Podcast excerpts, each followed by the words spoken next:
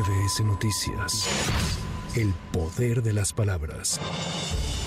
Por diversas irregularidades en el manejo de los recursos de la CONADE por un monto de 200 millones de pesos, la Fiscalía General de la República inició dos carpetas de investigación en contra de su titular Ana Gabriela Guevara. El Tribunal Electoral confirmó el acuerdo del INE mediante el cual se definieron las sedes, los formatos y la obligatoriedad de los tres debates entre las candidatas y el candidato a la presidencia de la República. Sin embargo, el magistrado Reyes Rodríguez Mondragón señaló que la autoridad electoral fue omisa al no dar respuesta a la solicitud de Movimiento Ciudadano para realizar debates semanales. La Suprema Corte de Justicia de la Nación rechazó concederle una prórroga al Senado para designar a dos de los comisionados faltantes del INAI. La presidenta de la Corte, Norma Piña, argumentó que no cuenta con facultades para modificar el plazo aprobado por el Pleno del Alto Tribunal.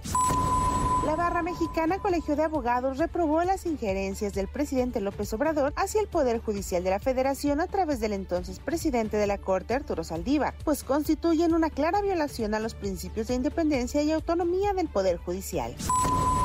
Igual forma, los coordinadores parlamentarios del PAN y el PRI en la Cámara de Diputados criticaron las declaraciones del presidente Andrés Manuel López Obrador, quien reconoció que cuando el ministro Arturo Saldívar era presidente de la Suprema Corte, el gobierno federal intervenía en casos que eran de su interés. Jorge Romero, coordinador del Grupo Parlamentario de Acción Nacional, dijo que este gobierno hizo lo mismo que tanto criticaba. Para nosotros, la intervención de la 4T en el Poder Judicial se simboliza cuando alguien que tuvo la playera puesta con las siglas de Morena, notoriamente burlando lo que dispone la Constitución, nombró directamente el Poder Ejecutivo como ministro.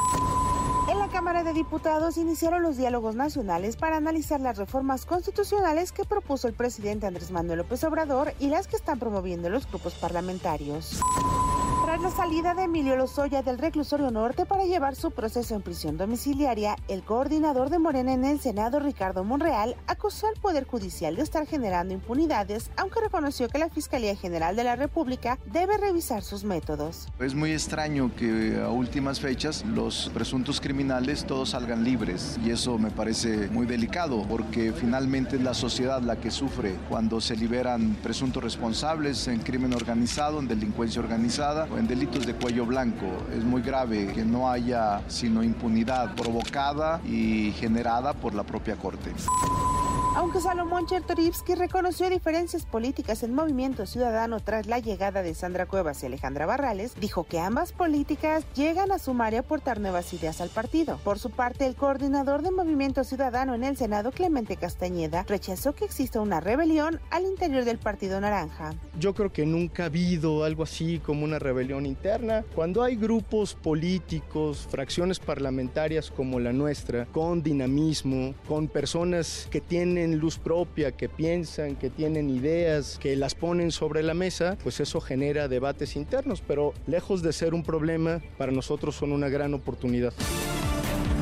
El gobierno de México evitó sumarse a una declaración apoyada por 25 países en la Organización de Estados Americanos para condenar la invasión militar de la Federación Rusa a territorio de Ucrania iniciada hace dos años. En la sesión llevada a cabo este miércoles, la representante permanente de México ante la OEA, Luz Elena Baños, evitó darle razones por las que no se apoyará la declaración. Además de México, los otros seis países que no firmaron el documento fueron Honduras, Brasil, Colombia, El Salvador, San Vicente y las Granadinas y Bolivia. Este último afirmó que el tema de Rusia y Ucrania no era uno de competencia de la OEA, sino de la Organización de Naciones Unidas.